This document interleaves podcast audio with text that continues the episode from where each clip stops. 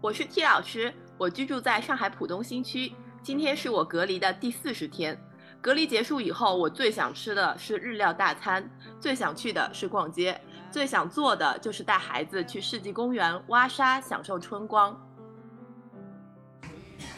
我叫米娃，我居住在上海杨浦区。今天是我居家隔离的第十二天。隔离结束以后，我最想吃的是一顿热热闹闹的火锅大餐。最想去散步、逛街、压马路，最想做的是和全家人一起在大草坪上晒太阳。我叫小吴啊，住了虹口区。今朝是我被隔离的第十一天。等解封之后，我顶顶想吃盐水棒饼，顶顶想出去打趟篮球，但是到一个辰光天也应该蛮热的，最想去的地方可能还是空调间。我叫周瑟夫，现在住在上海杨浦区。今天是居家隔离的第十二天。隔离结束之后，我最想吃重庆的火锅、西安的肉夹馍、天津的煎饼果子、长沙的臭豆腐、厦门炸五香、福州的佛跳墙、包头的羊肉烧麦、广州的奶黄包、扬州的蟹黄包、成都的蛋烘糕、芒市的酸汤饵丝、楚雄的野生菌、文昌的糟粕醋、漳州的四果汤、青岛的卡拉、澳门的蛋挞、三亚的清凉补，还有齐齐哈尔的烤肉、敦煌的手抓羊肉。解封之后最想去蹦极吧，最想做，嗯，做爱吧。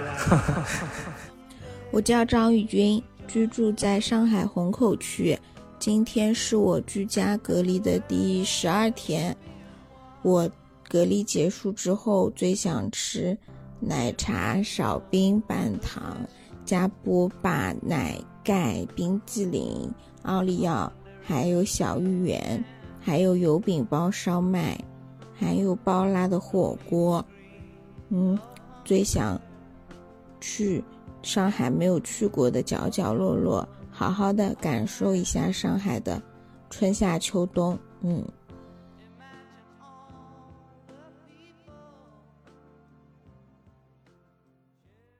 欢迎来到提点别的。在我们节目第一期呢，我们当时就有回顾二零二零年初新冠疫情爆发初期武汉的这样一个情况。而今天呢，相信不管是身处上海还是不身处上海的人，都深深的被上海的疫情所牵动。每一天呢，在我的朋友圈总是能看到非常非常多关于上海的新闻，还有上海的观点，包括一些争论。哈老师和姑姑呢，此时此刻就身处上海。那我们也非常希望在第一时间找到一些我们的朋友，从最具体的每一个人的经验出发。来让大家了解一下上海最真实的、最新的一个情况。首先，我们就请我们今天邀请到的五位嘉宾做一个简短的介绍。嗨，大家好，我是月亮，是一名在校研究生，但是我是住在校外，我所在的小区是属于浦西。那也是在四月一号浦西封控之后，我被告知自己的核酸呈阳性，那目前也是一直处在待在家里等待转运的状态之中。大家好，我是圆圆。在三月二号的时候，跟永辉超市的一例确诊病例进行了空间交错，被判为密接，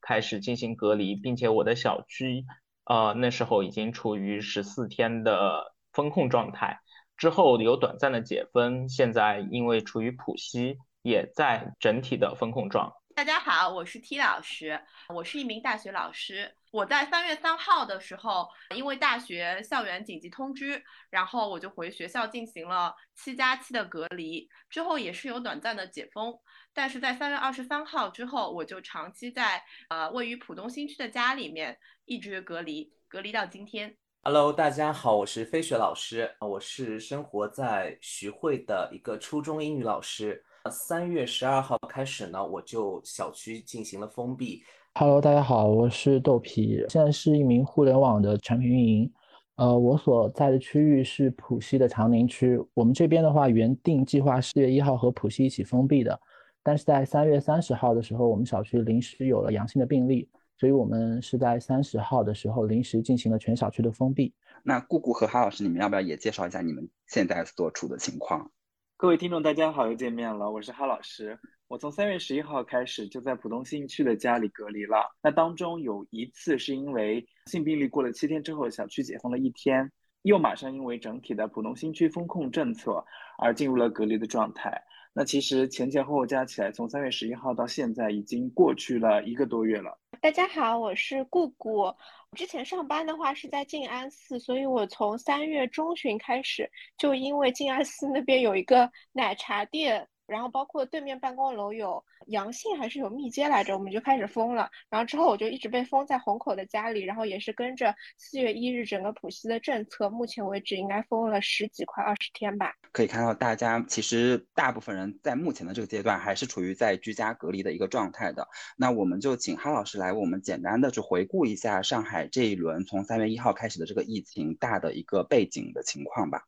其实本次疫情呢，上海的第一例病例发生于三月一号，就是刚刚前面我们圆圆提到的松江九亭永辉超市的病例。三月十一号，上海宣布了一些呃溯源的结果，大家也听说了这个关于华亭宾馆管理不善以及设备落后导致的这个病毒外泄的问题。从三月十二号开始呢，上海的防疫政策就逐步的升级了，比如说开始有非必要不离户啊，来沪需要四十八小时核酸。到三月十三号开始，本土病例第一次突突破一百。从三月十六号开始呢，上海对于重点区域开始进行四十八小时内的两轮核酸筛查，就是所谓的网格化筛查。然后又对非重点区域展开一次这个核酸筛查。到了三月二十四日，上海的这一轮疫情本土病例无症状已经突破了一千。那当天的无症状是一千五百八十例，确诊是二十七例。那从三月二十八号开始呢，这个所谓的鸳鸯锅就煮开了，这又是上海本次疫情的一个呃标志性的事件。那三月二十八号以黄浦江为界，浦西和浦东分开分别进行全员的核酸筛查。那第一轮呢是三月二十八号到这个四月一号，这四天对于浦东、浦南以及毗邻的区域进行封控，并且进行全民的呃核酸筛查。第二轮是四月一号开始到四月五号。对这个浦西进行这个呃核酸筛查，那这一轮一轮的核酸筛查下来呢，大家看到这个上海的病例数不断在激增，并且呢，现在总数已经突破了当时武汉疫情对外公布的这个数字，现在已经到了一天突破两万例的这样一个状态，现在累计突破呢也到了呃二十万，所以现在啊在我们录制这档节目的这个时刻，上海的疫情还是在非常。呃，危机的高位运运行的状态当中，那这个时间线呢，听起来就是政策不断加码，疫情不断加剧。那简单的大家可以分为三个阶段。那第一个阶段就是从三月一号到三月二十七号，这个阶段就是上海一直坚持的这个动态清零策略，包括后面有略微的升级为网格化管理和区块化的这个防控。那从三月二十八号到四月五号是所谓的鸳鸯锅阶段。就是浦东和浦西分开进行这个全员筛查和风控。那现在我们整个上海呢处于第三阶段，就是整个上海市进行全面的这个风控状态了。那今天新出台的政策是，所有的小区可以被分为这个风控区、管控区和防范区。有一些防范区的小区已经在今天。进行了解封。谢谢哈老师非常详细的回顾了一下上海这一轮疫情整个的发展变化的过程。那我想我们第一个想聊的问题呢，其实也是大家可能在网上关心最多的问题，因为在上海这一轮的疫情过程中，我们在日常的这个社交媒体上都会看到，包括我自己周围的朋友也会请求我的帮助，就是说去帮他们早上起来抢菜。所以我就想问问大家，在这段隔离的期间，你们的生活物资是怎么去采购的？我先来概述一下，在上海抢菜这个问题已经成了一个全民的梗了。基本上有这几个渠道吧，第一个就是政府和这个社区组织的统一代发放。第二个呢，就是所谓的抢菜，通过各大电商的渠道和平台进行抢购，往往是某一个时间点，早上六点啊、八点半啊这样的一些时间。那第三个呢，就是现在也在很流行的一个梗，叫上海团长，那是通过社区团购啊，可以进行这种批量化的这个物资采购。那第四个呢，就是一些小的渠道或者非正规的这个民间渠道。比如说像你周边的小超市、小水果店，那这些呃老板一旦获得这个经营许可之后，他就可以呃针对这个小范围的这个社区进行服务。我相信在今天的节目当中，我们的嘉宾或多或少，或是本人，或是听说，都了解到上海现在这个物资供应的紧张的状态。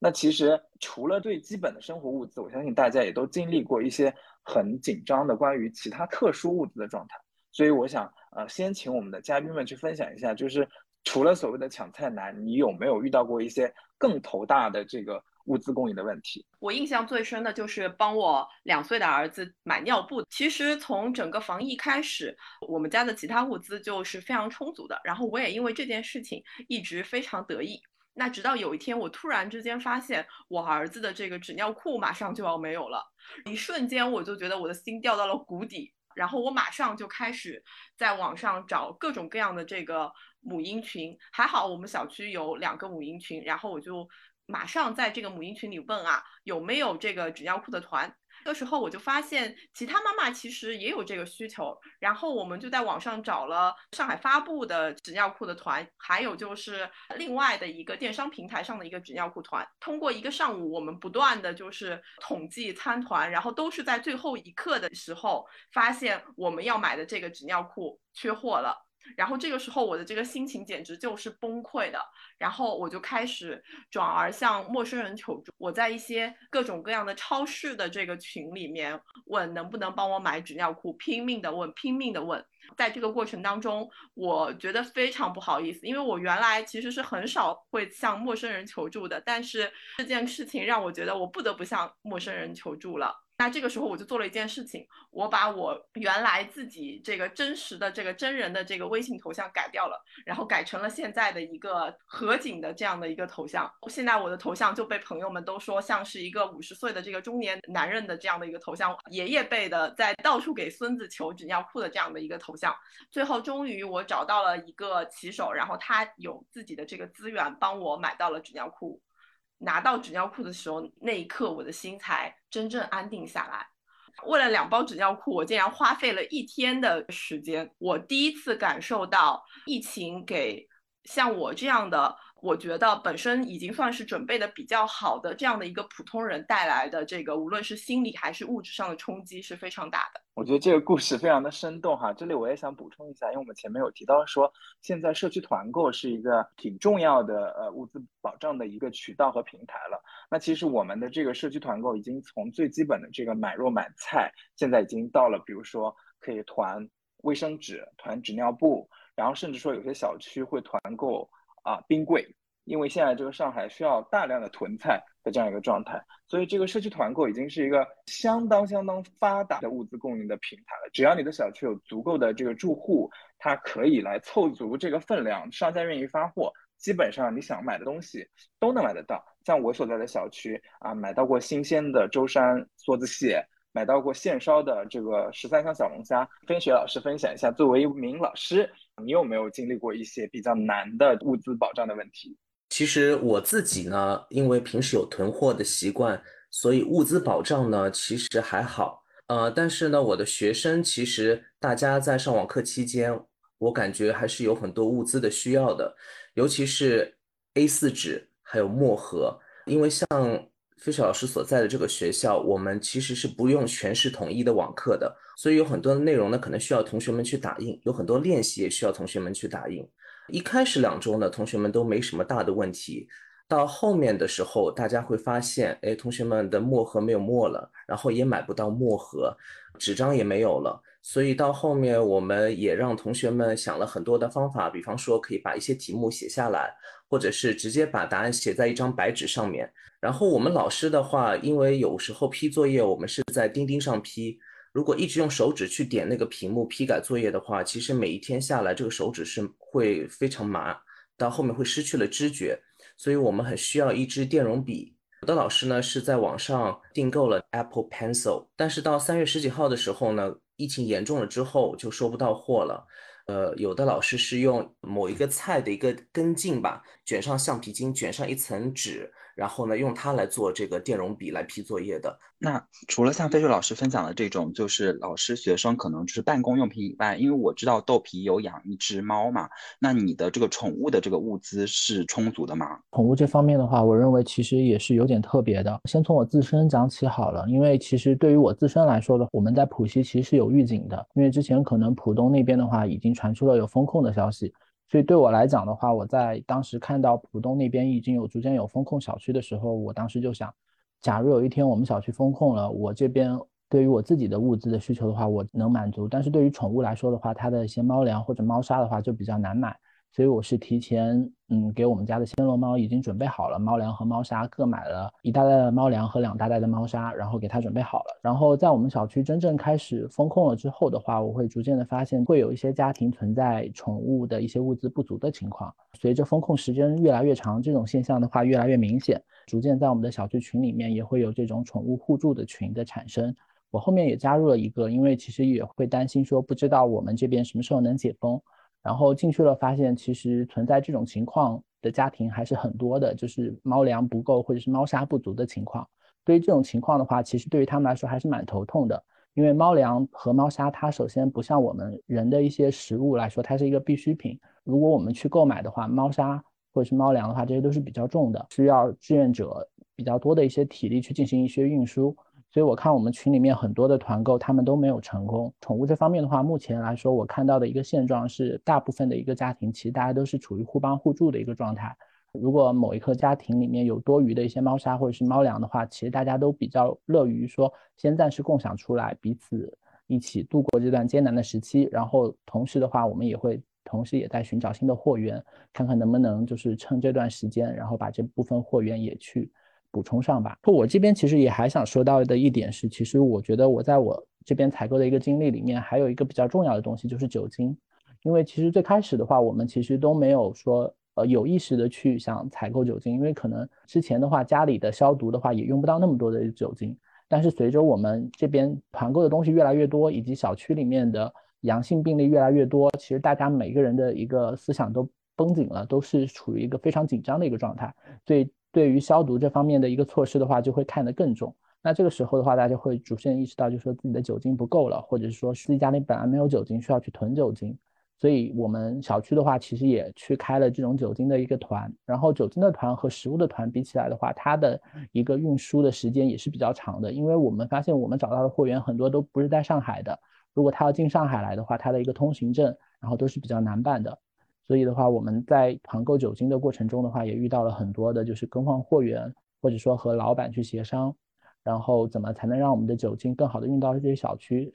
思考了很多很多的一些方法吧。在这过程中的话，我们也遇到，就是我们的供应商，呃，一开始跟我们说可能是十八块钱一瓶的一个酒精，但是他在实际运输中发现，他的车首先进不来上海，要进上海的话要换短驳车，所以对于他来说运费有增加，然后就要求我们在运费上给他补足。所以整体上来说，我们最后买到的酒精和我们预先谈下来的价格会每瓶贵到五到六块左右。好，听完各位老师的分享，我也想分享一下我找到一些特殊物资的这个故事。就其实，在前面提到的这个鸳鸯锅的前一天，我在家里把自己的头给撞伤了，在眉毛上呢有一个超过一厘米的伤口，冲到了这个上海的九院缝了针。那当时这个医生呢，就跟我打好招呼说，七天之后呢，你要拆线。估计这个七天之后也是没有解封的这个状态，可能找一个你附近的这个医院去拆一下线。在第七天我应该拆线的时候呢，我就没有获得出去就医的这个许可，因为当时社区说可能那一天以及后面一天要进行全员的核酸筛查，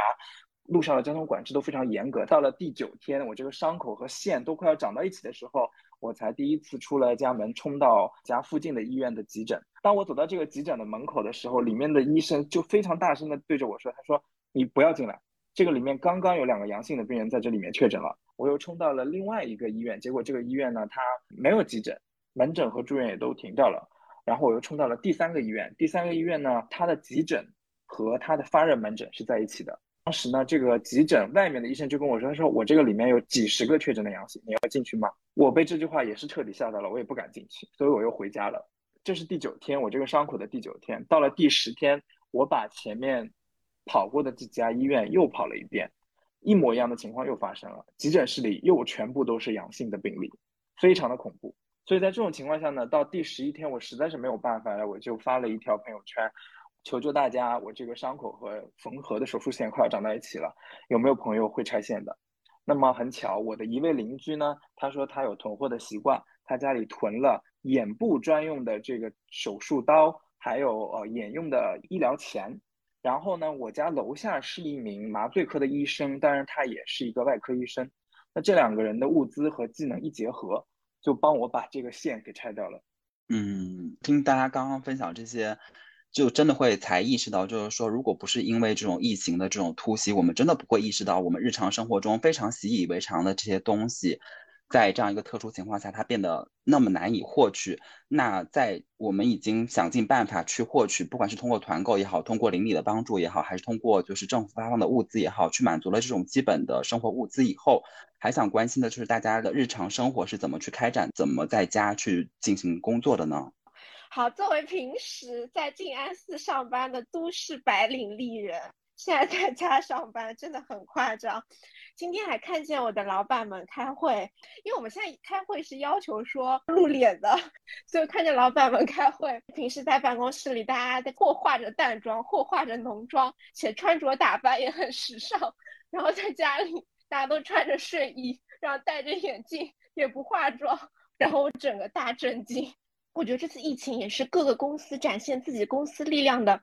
一次比大比拼。我们公司之前有发过一次菜嘛，就大概二十几号，就是在宣布浦东或者浦西要封控之前就有发过一次菜，然后今天又宣布要再发第二次菜，然后感觉朋友圈就是大家也是各种互联网公司或者外企，就是各种在晒自己收到的菜。然后另外一点的话，是我们公司现在还开了一些心理疾病的热线，大家如果封在家里，心情不太好的话，心态不稳的话，可以去打那个热线，而且还开了线上健身。那接下来我们看看 T 老师他是怎么在家进行教学的工作的。其实这次也是我第一次在家里上网课。那我一开始其实是对上网课有一点好奇的。那上了网课以后呢，我主要有两个感受。第一个感受就是，我发现我每个礼拜上网课的时候，就是我们家庭集体紧张的时刻，因为我们家所有的人都要帮助我一起来管住我儿两岁的儿子，不让他乱入到我的这个网络课堂里面。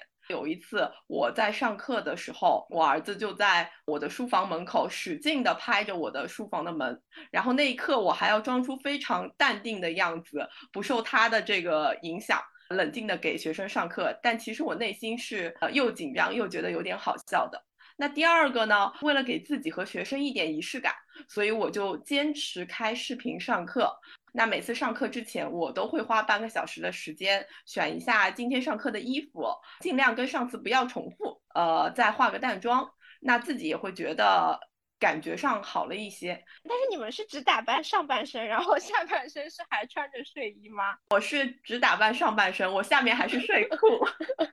呃，我就会想，哦，那那些电视里面的那些呃主播是不是也是这样的？然后我还觉得挺好笑的。另外的话，我因为我开着小的那个视频嘛，我就看着视频里面手舞足蹈的自己，我就会觉得自己有点像一个自嗨带货的主播，这种感觉我觉得也是挺神奇的。那我们的非常有经验的网课老师飞雪老师，你能不能分享你这一次就是网课经验跟上一次有什么不同吗？嗯，我觉得是因为这次我教的是六年级的学生，其实我们在初中相识只有一个学期的时间，彼此还在一个磨合期，然后突然到了一个网课阶段，这个阶段的小朋友是很皮的。网课期间呢，其实有一点点过于了兴奋，我觉得网课还会。让老师变成主播的一个原因，就是在我的英语课上，因为大家需要回答问题来为自己赢得积分，需要抢答，所以在这里的这个聊天功能，同学们如果要回答的话，会发一个手掌的表情。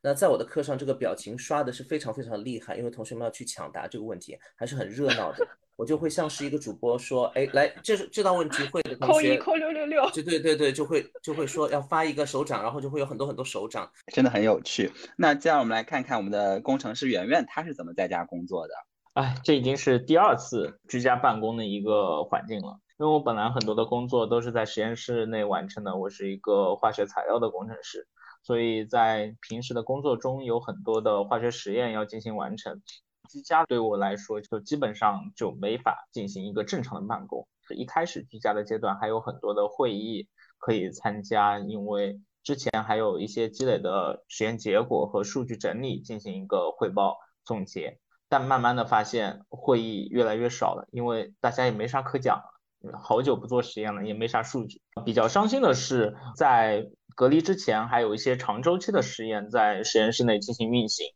这样子的话，一旦恢复这些实验，又要重新做。提到工作这件事情，因为我的工作的属性是一个非常强的线下体验的这个属性，所以一旦疫情来了之后，等于我们所有的生意已经全部都没有了。那我们在家办公的这个状态，因为我们没有客人，没有生意，而变得说每天都在做接下来的计划，就相对的比较无聊。然后呢，网上也有些传言说我们公司是否开票是这个上海疫情的风向标，什么时候能开门了，什么时候上海的疫情就好了。我觉得这个呢也是有道理的，因为啊，我们公司对于安全的这个把控标准非常的高，真的只有在社会面相对比较稳定的情况下，才会接受大量的客人来到我们的这个园区内。那除了工作以外，居家的这个环境里面，不管是有室友的人，还是说有家人的人，还是像我们的这个 T 老师一样，他有自己的孩子，那在整个居家的过程中，基本上你相当于要跟同居一室的这个人要二十四小时的共处。那在共处的过程中，你们会遇到什么问题吗？或者说，哎，是因为共处的这个过程反而变得比较亲密了？因为我的工作的性质，所以我经常是居家办公的。我觉得隔离期间对我来说最大的。不同就是有了更多的时间跟我老公相处，因为他也居家办公了。其实我个人而言，我很珍惜这样的时光，就是可以跟家人充分的生活在一起。我个人觉得其实挺幸福的。我有两个已婚闺蜜，因为她们平时就是跟老公都是各自上班，但是现在由于疫情，被迫要每天二十四小时跟老公 待在一起，所以她们就 常常跟我说，他们会跟老公吵架，然后吵架的原因呢，就是家务分工，嗯，每天基本都是我的两个闺蜜要在家里烧菜的，然后男生呢总是假装很忙，不烧菜不洗碗。我朋友就说他有一天就是。被迫无奈，然后又烧菜了。但烧完菜之后就抱怨，然后抱怨自己老公说：“你怎么总是不烧菜？”然后老公说：“我想烧的呀，但是我五六点看见你已经烧了呀。”然后我朋友就说：“可是三点的时候你空的时候你一直在打游戏啊。”所以我觉得疫情可能也是稍稍的增加了一些大家生活中的摩擦。那我们的圆圆呢？圆圆，你应该也是和你的女朋友住在一起吧？我跟刚刚姑姑讲的故事就正好相反，因为本来在家里我就比较喜欢那个做饭吧，正好因为我现在也没有实验室让我做实验了，所以正好就是厨房就是相当于做成了我的实验室。之前哈老师也提到过，物资在上海来说是比较不充沛的，大家团的菜也好，从网上买的菜也好，包括政府发送的一些礼包也好，有些蔬菜真的是非常非常的多。比如说，大家可能疫情以后完全就不想去吃的，比如说胡萝卜，啊，还有皱皮椒。我们家现在有非常多的胡萝卜，然后我就在想，怎么千方百计的去把一些胡萝卜做得更好吃一点。在我们居家的这块时间里面，家庭的家务基本上属于分工的状态，因为打扫卫生基本上是由我的女朋友来完成，然后厨房的一些工作基本上是由我来完成。看来我们今天请到的嘉宾都是非常模范的 couple。那我们 T 老师除了是要跟老公相处以外，其实还要跟自己的小孩相处。那因为这种隔离，然后物资又不是很充沛的这种情况，你跟自己的小孩相处的过程中会有什么挑战吗？我觉得最大的挑战就是在疫情初期的时候，小孩不愿意戴口罩。在疫情初期的时候，他其实是非常非常抗拒戴口罩的。无论是我给他买了各种花花绿绿的，包括他喜欢的小恐龙的口罩，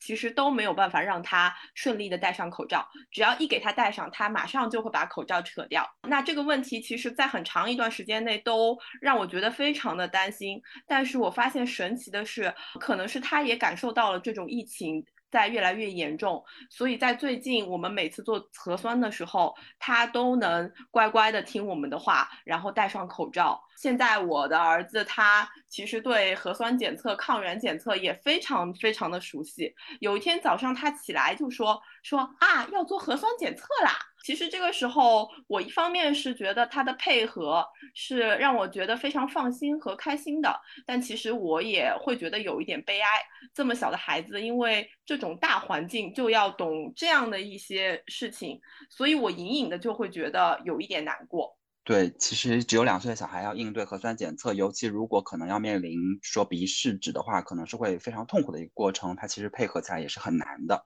那除了这种家庭的这种关系以外，我知道我们的月亮学妹她是和自己的同学住在一起。那在这个过程中，你是怎么和你的这个同学相处的呢？对的，我现在虽然还是一名在校生，但其实我是住在校外的。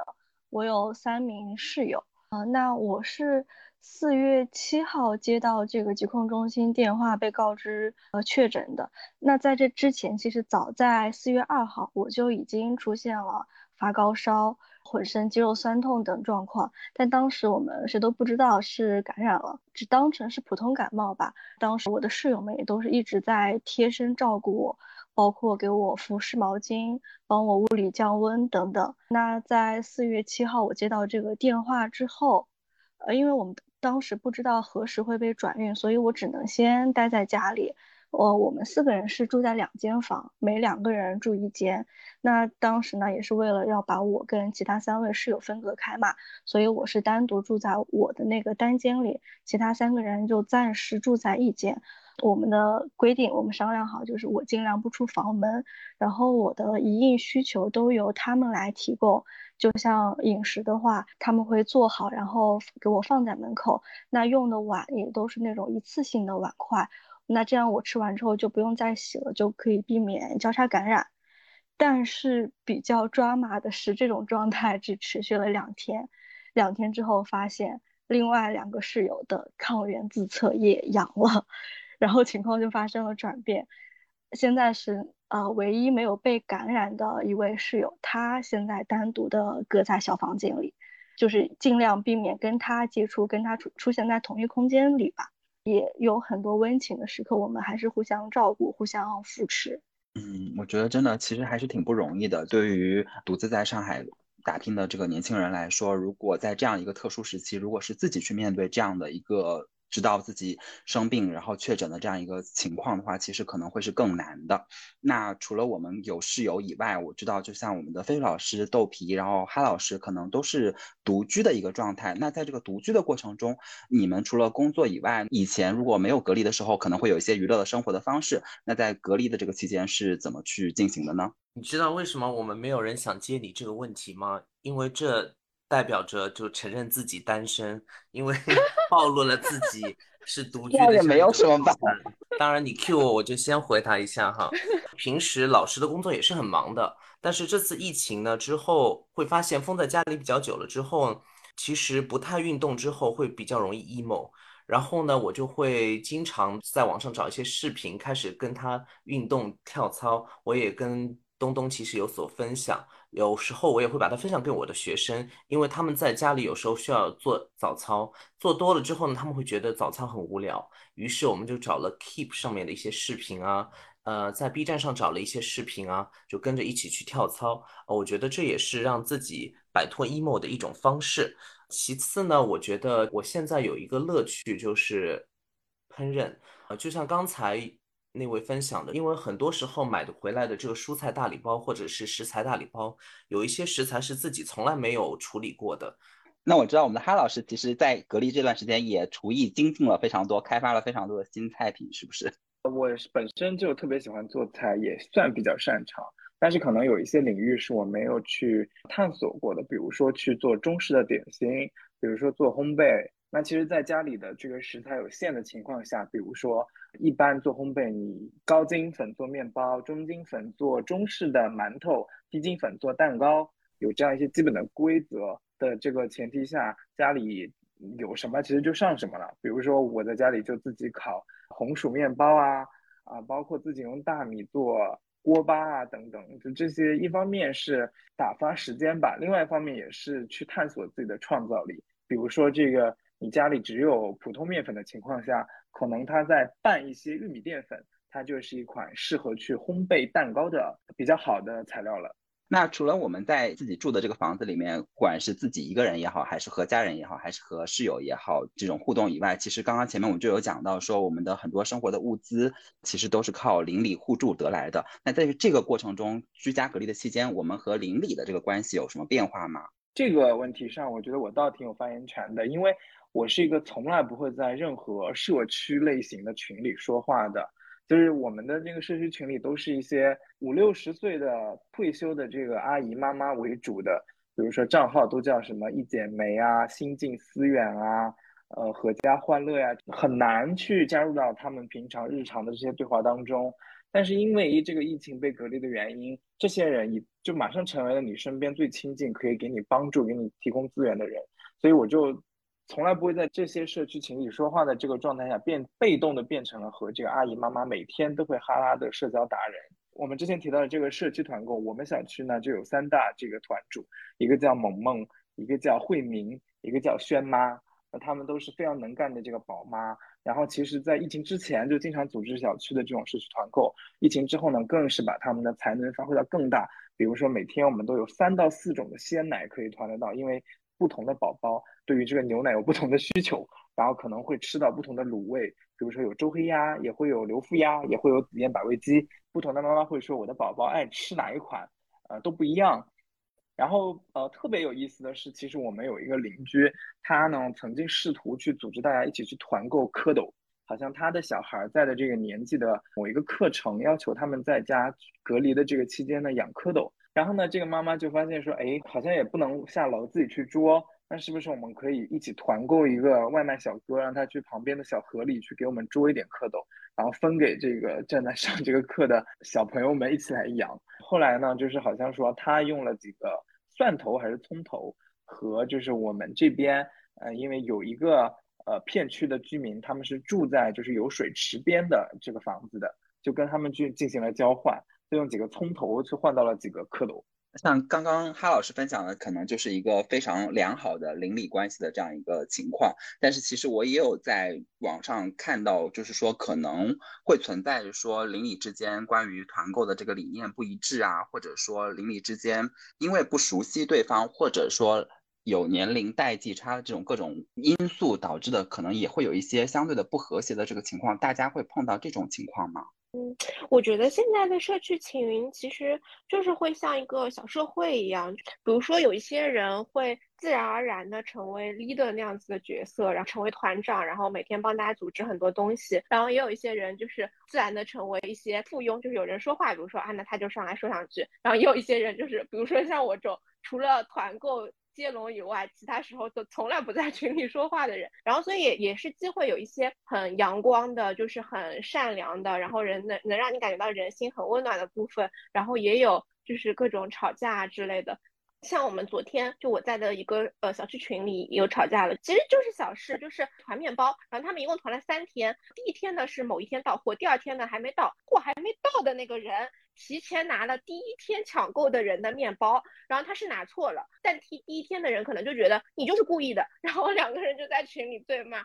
然后还有一件事就是今天也是发生在我们小区群里的，就是我们小区群其实有一些呃年轻人。反正自发的成为了志愿者嘛，然后就是帮一些呃不方便下楼的老年人啊，或者是那栋楼本来已经就被封掉的人啊，去拿一些资啊。志愿者因为今天其实是工作日嘛，他白天是在工作，所以他中午没有时间去拿。那另一个人就说鱼，因为今天太阳挺大的，就不能在外面放一两放一两个小时，多放可能就坏了。然后他就说你不去拿，那我就去拿。然后原来那个志愿者呢就觉得说啊，本来我们就是跟小区居委商量好的，然后志愿者一天就是中午晚上拿两次，就是统一时间去拿，不是说我随随便便随时都可以出来拿的。然后我也是要工作的，工作也很忙的，怎么怎么。然后两个人又吵起来了，这样的事情都还是挺多的。就是你在社会里碰到的事情，现在在一个。疫情的状况下，就是包括大家可能封闭，就是情绪也不是那么好的情况下，所以会有一个比较集中的爆发这样子。那就是就我所知的话，月亮学妹可能在得知自己核酸阳性之后，可能在自己的这个社区群里面也是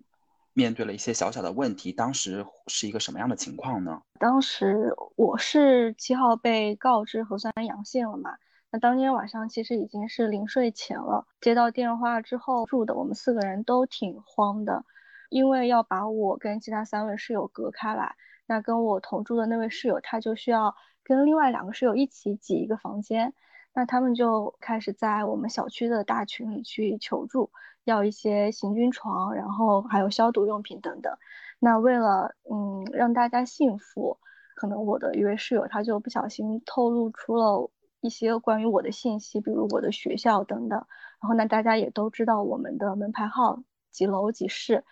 然后小区的大群里面就都开始议论我们这个寝室，还有人就在群里面说，哎，他们学校的同学就说我们还去当志愿者呢，说现在别因为一个人阳了，把所有人都给感染了什么的。但其实我并没有去当志愿者，我那个时候正发烧，身体不舒服，也没有这个条件。那在这之后，就是小区的其他的微信群也都传开了，就是哎，某某楼某某室友阳了什么的。那天晚上，那我就在各个群里都能看到自己，就感觉有点被动，也有点无助吧。但其实也收到了很多来自陌生人的善意，就比如有陌生人他加我的微信，他在加微信的那个好友请求里面就写着“小妹妹加油，没关系”，就类似的这种话。然后临睡前还有我楼上的小姐姐，她给我发微信，她就说了这么一句话，我记得很清楚。她说：“早点睡吧，别看群消息，叽叽喳喳的没用。”我当时就觉得有人在理解我，我不是一个人的那种感觉。月亮学妹分享的这段故事，真的会让我想起我之前看前段时间很火的那个电视剧《人世间》，你就会感觉到邻里关系是很。奇妙的，它既会给你带来一些可能烦恼的部分，也会给你带来那种就是让你温暖的这种部分。那我们其他的几位上海的朋友，你们在跟玲玲相处的过程中，还有其他的有趣的故事吗？啊，我这边想讲一个比较有意思的是，我在我们的小区群里面的话，其实有看到一个故事。然后，因为我们小区群不是有一个宠物群嘛，然后那个宠物群里面的话，基本上都是女孩子。所以其实他们在里面聊的话题的话，可能跟情感的会比较有关系一点。他们会议论小区里谁比较帅啊之类的话题。然后那天看到有一个女孩子就在群里面一直分享，就是她看上了他们楼栋的另一个男孩子，然后在群里面大家给她支招怎么去追那个男孩子。后面的话，她其实就真的因为那个男孩子也养一只宠物，是一只柯基犬，然后的话就以这个理由的话去加了那个男孩子的微信。真的是确实，就我发现他们聊得越来越火热，因为他会把他们的一些进度发到群里面给我们看，然后就能看到他们两个就是本来其实都是单身，彼此之间摩擦了火花，然后也会一起去组团去给大家去做团购。然后我发现确实就是在这种疫情的大背景下的话，大家其实会有更多的时间去留意身边的人。哇，好棒哦！真的，而且你说的这个群就给我一种好像是家庭群，然后你是作为那个家庭的一份子，在看着自己家里的一个妹妹，然后再去追求她的那种那个男生的那种感觉。嗯，我我记得那个女生说过一个特别就是有趣的话嘛，因为她其实是她和她弟弟一起住吧，应该是，然后她是喜欢男生，然后她弟弟也喜欢男生，所以他说他先去打头阵，如果那个男生是直男的话，他就收了；如果是那个男生也喜欢男生的话，就让给他弟弟。我觉得蛮有意思的，好棒啊！对。那其实我们前面聊到了一些我们日常生活中的生活部分、工作部分。那最后呢，其实也是可能很多在上海之外的人最关心的，可能在上海生活的人也会非常关心的，就是在这个阶段，可能上海市政府它会有一些防疫的政策，那落实到具体的我们每一个人身上，我们也会要去执行一些就是防疫的这些相关的政策。那具体的情况是什么样子的？首先，我们就从我们的月亮学妹开始，在这个过程中，她是怎么被发现核酸阳性的？然后目前。前政府针对它是一个什么样的政策？我是住在浦西，我所在的小区其实早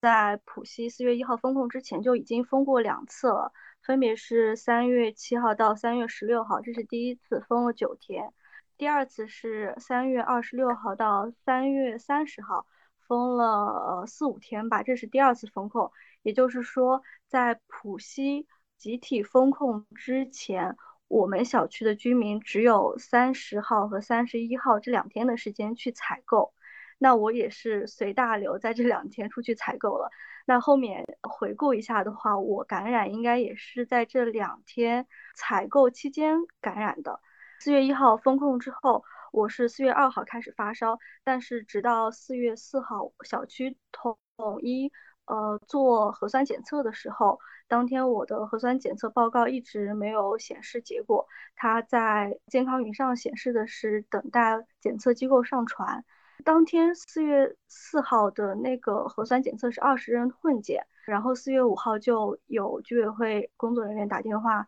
他叫我下楼说，我昨天的混检的结果有问题，让我今天再复查一遍。当时我还抱有一定的侥幸心理，觉得啊。自己应该没有感染吧？可能是别的人。到了四月五号检测完之后，我的核酸结果也一直是显示待检测机构上传。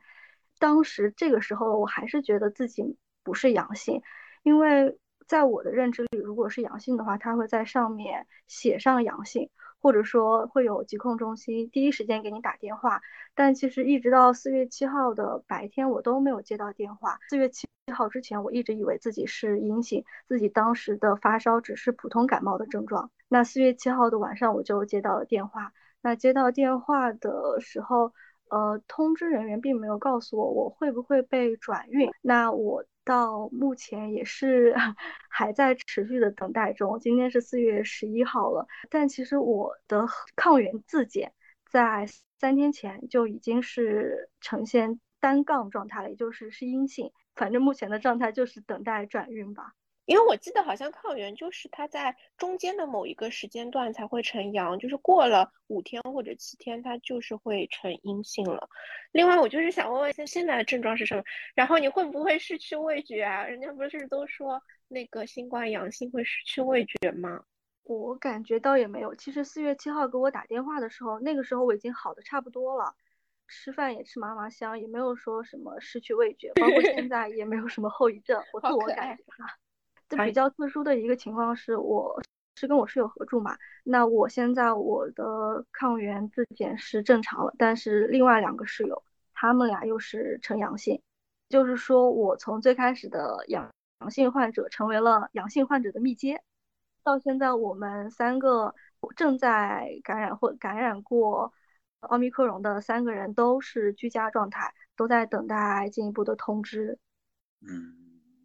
是的，那可能就是我们要再具体去了解一下。至少从月亮学妹的这个具体的这个案例来看的话，可能在阳性检测，然后包括转阴的这个过程中，它可能是会有一定的滞后的。那我们请我们的哈老师来介绍一下，他们这个小区至少在往前数的二十八天里面，可以说是一个防疫的典范了。就是在二十八天过程中都没有出现过阳性的病例，他们小区是怎么去做的？呃，鸳鸯锅的前一天晚上，浦东那所有的小区除了有阳性病例的楼栋以外，全部开放了六个小时给大家出去买菜。那我们小区呢，是一个相对比较偏远的小区。周边两到三公里可能都没有特别成熟的这个呃商业的这个配套设施，所以大家买东西买菜往往都是在楼下的一个联华超市。我觉得这个当天我们小区的人没有疯狂的流向其他高流量的这个商场和商业中心去采购，可能是我们小区避免了后续陆续感染的原因。啊，我们超过一月的时间内没有发生阳性的病例，我觉得我们小区的物业的管理的水平还是非常好的。有几点呢？第一个是他们所有的物资来到小区之后，如果非这种冷冻的或者是生鲜的食品，他们都一律在小区外面的隔离区进行统一的消杀，并且呢会静置六小时。然后我们这个分发呢，我觉得他第二个策略做的也很好，他首先会通知这个团这些物资的一个团长。这个团长呢，再通知各个楼栋的这个志愿者团队，志愿者团队呢，在有人力的情况下，再帮大家把各个楼栋的拿到各个楼栋的这个大堂里，也不用所有人嗡到一个地方去取物资。嗯，其实刚刚哈老师有讲到说，其实社区的这个防疫，除了政府的这些工作人员以外，那社区的这个物业，然后包括社区的志愿者，都是很重要的组成部分。那据我所知呢，我们的豆皮也是非常积极的参与到他们社区的这种志愿者服务当中去的。那你能不能分享一下，就是作为志愿者的这一部分的工作的情况？做志愿者的话，其实跟我自己目前自身的情况也有点关系吧。因为目前来说的话，自己的一个职业的话是处于我自己的离职 gap 期。如果没有疫情的话，是打算出去玩的。遇上了疫情的话，其实后面空余的时间就比较多了，所以其实就想说，那这个时间的话空下来也是空下来，能不能去做一些有意义的事情？然后正好的话，其实也了解到，就是说我们小区的话。嗯，对于志愿者这块的一个缺口其实是非常大的，所以我就主动去找到我们的一些居委会去了解了一下，然后得知了，嗯，我们其实也可以去做这个志愿者，所以的话就在这个时候去站了出来。因为是特殊时期，其实做志愿者的一个门槛是比较低的。像我们小区的话，其实基本上是，如果你所处的一个楼栋是一个全阴楼，然后且你自己有打过三针疫苗的话，其实就可以加入到了一个志愿者的一个工作中了。志愿者的一个工作的话，主要分为两个部分，一个部分的话是协助居委会去搬运和分发政府的一个物资，另一部分工作的话是协助日常的一个核酸工作。志愿者的过程中的话，我认为可能比较困难的点有两个吧，一个是我们志愿者的一个资源的话，确实是比较短缺的。就像以我们小区为例的话，我们小区有六百零三户。然后发一次物资的话，其实每一次物资就有三百多个箱子，全部都是靠我们十来个志愿者全部去搬完的。然后这十来个志愿者里面的话，其实男生的话也就五六个。然后男生作为搬物资的一个主力的话，其实对于体力来说还是一个比较大的一个消耗的。第二个方面的话，我认为比较难的一个部分是沟通的成本比较高。虽然我认为其实很多居民他其实是理解你这个志愿者的一个工作的，但是同时也会存在说很多不愿意配合的一个情况。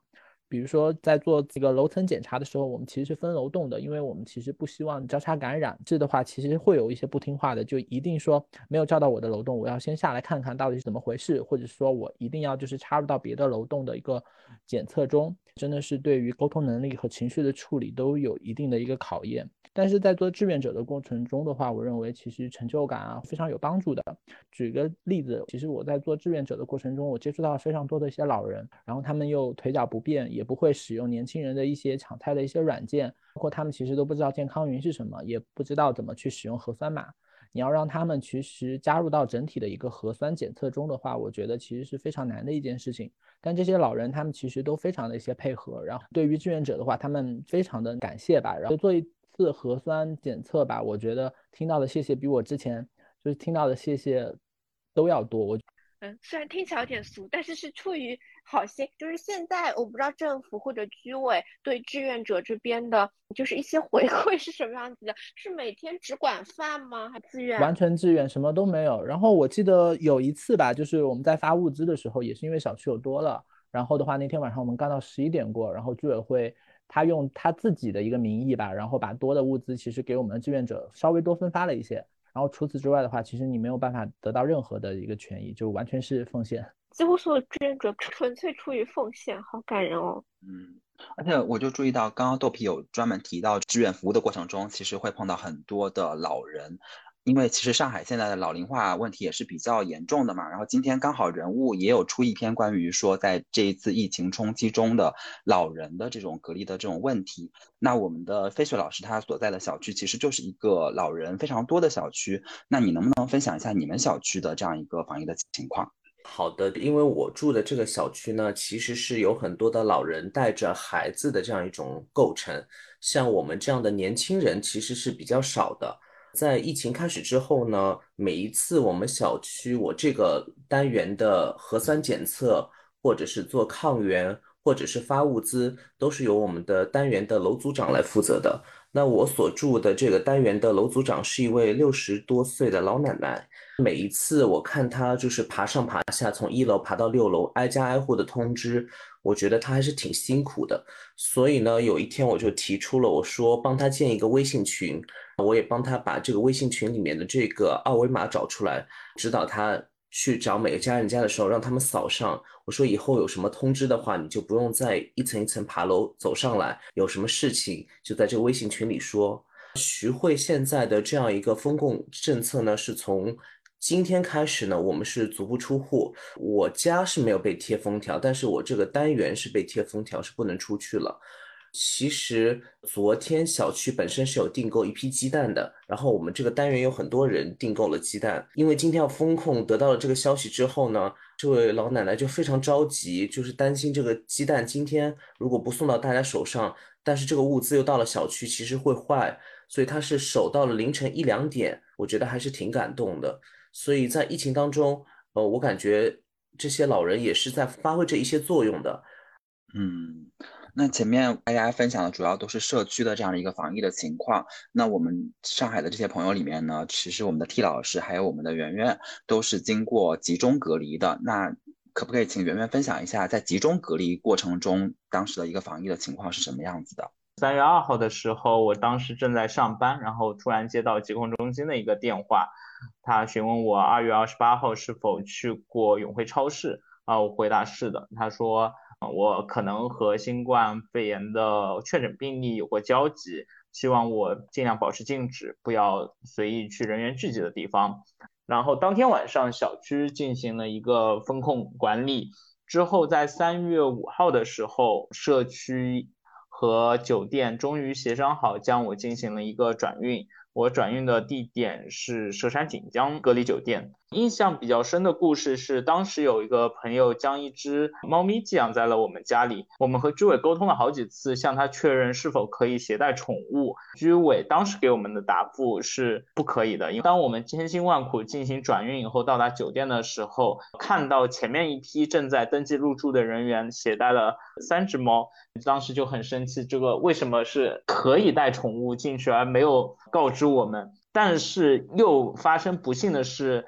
呃，在当天我们看到，其实带宠物进隔离酒店是要签署，万一自己变成阳性以后，宠物要进行无害化处理的文件的。这个其实也是非常让人生气。之后进行集中隔离的一个状态，这还是比较难熬的。从有时候送上来的盒饭都是凉的，也非常的难吃。在那时候改善餐食的方法只有一些泡面。还有一点是，集中隔离期间是每天都要进行核酸检测的，是每天早上七点左右。他会来拍你的门，把你喊起来，然后又要捅鼻子，又要捅喉咙，双管齐下。第一天他是凌晨四点来敲门，要爬起来做核酸。第二天的时候，我们才知道是因为楼里有核酸异常，所以他要进行一次临时的一个加急检测。那圆圆刚刚分享了他的这个集中隔离的故事，那 T 老师，你要不要补充一下你当时被集中隔离在学校的这个部分的经历？我当时是三月三号接到学校的通知，让我紧急回到学校进行封闭管理。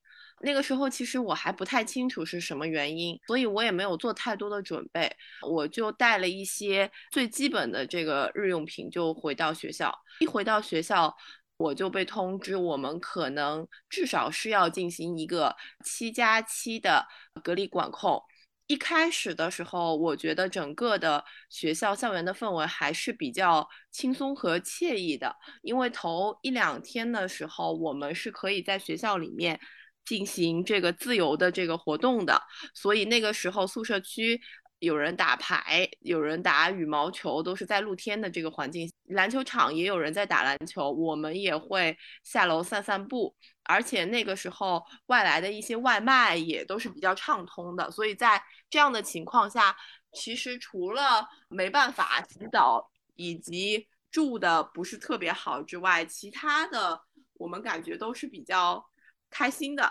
尤其是我们同事晚上的时候还会大家在一起打打牌。感觉也是过上了一种久违了的校园生活吧，我觉得还挺开心的。但是等到第三天、第四天的时候，因为我们的这个另一个校区在检测当中发现有一例阳性，所以对我们所有人的这个管控也就严格起来了，要求我们足不出户，而且外卖和快递也都是停止了。所以在那个阶段，我们就集体的这个情绪就开始从一开始的就是大家还比较好的这样的一个心态，马上就转入到一种呃，因为隔离然后非常压抑的这样的一种状态。那这样的情况到了第五、第六天又有所改善，到了第六天的时候，我们又可以就是稍微下楼活动一下。差不多等到第七天的时候，我们部分的这个同事和学生就可以就是回到自己家，然后进行后七天的这样的一个社区健康检测了。第一是我觉得跟同事在一起可以一起打牌，我觉得非常开心。第二是我在隔离期间，家人会每隔一天来看我一下，也是让我感觉到了就是家庭对我的这个支持和温暖吧。那他们怎么看你呢？就是可以隔着铁栏，然后两个人在那里聊聊天啊。隔着铁栏，你就说你老公带着你儿子，就是可以拉手触碰身体的吧？还是说大家戴着口罩，然后是不能接触的？可以拉手，但我们不会拉手，而且我老公也不会带儿子来。你儿子之类的？没有没有，我我老公也不会带儿子来，因为我们都觉得比较危险。但我隔离的时候，有一天晚上就泪目了，因为我看到我老公给我发了一个，就是他跟儿子的表情。然后我看到儿子就觉得好久没有见他了，就当时那一瞬间是觉得有点泪目的。所以你们晚上是就睡在教室吗？比如说学生是睡在学生宿舍，老师是睡在哪里啊？那个时候老师都是睡在地上的，我就是打了一个地 铺，然后睡在地上。其实那个时候学生都非常同情老师，因为老师相对于学生，第一老师没有床睡。第二，老师没有早起，所以学生其实都是反过来会来关心老师，然后同情老师的。所以我们的 T 老师说的跟同事融洽的关系，包括家庭的支持，其实都是苦中作乐了。是的，是的。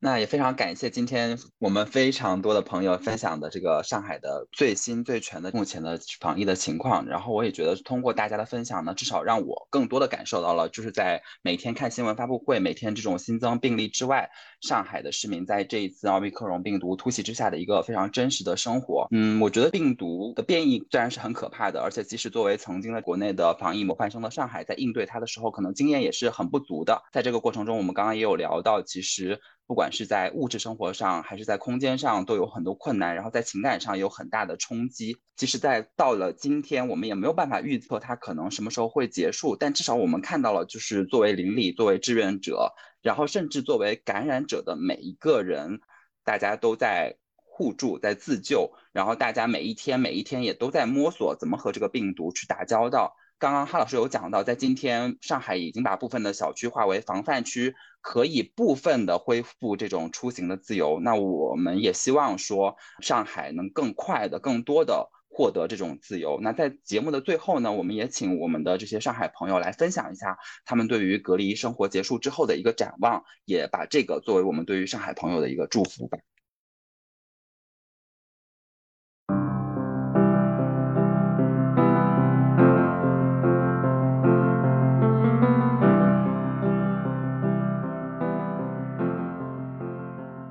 我叫圆圆，我居住于上海松江区。今天是我隔离的第四十天。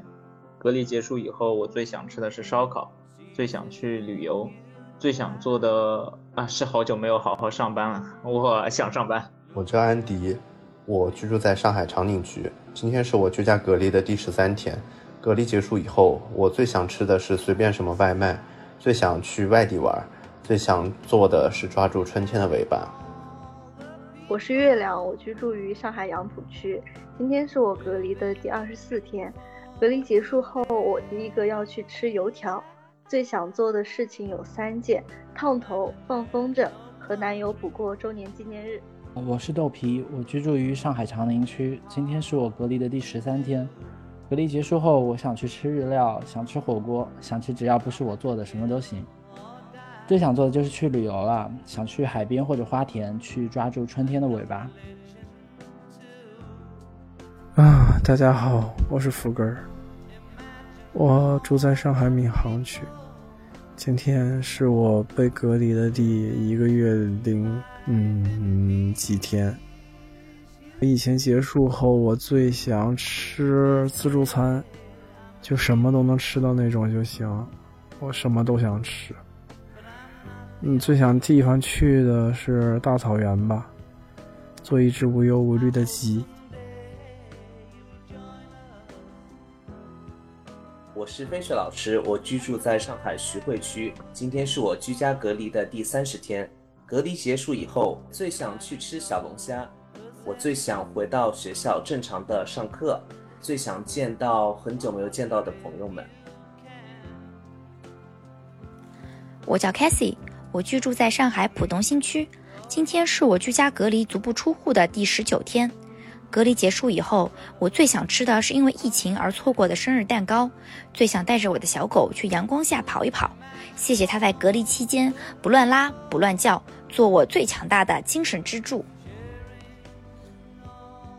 我叫屯屯，我居住在上海嘉定区，今天是我居家隔离的第二十九天。隔离结束以后，我最想吃的是海鲜大餐，最想去海边，最想做的是和朋友聚一聚。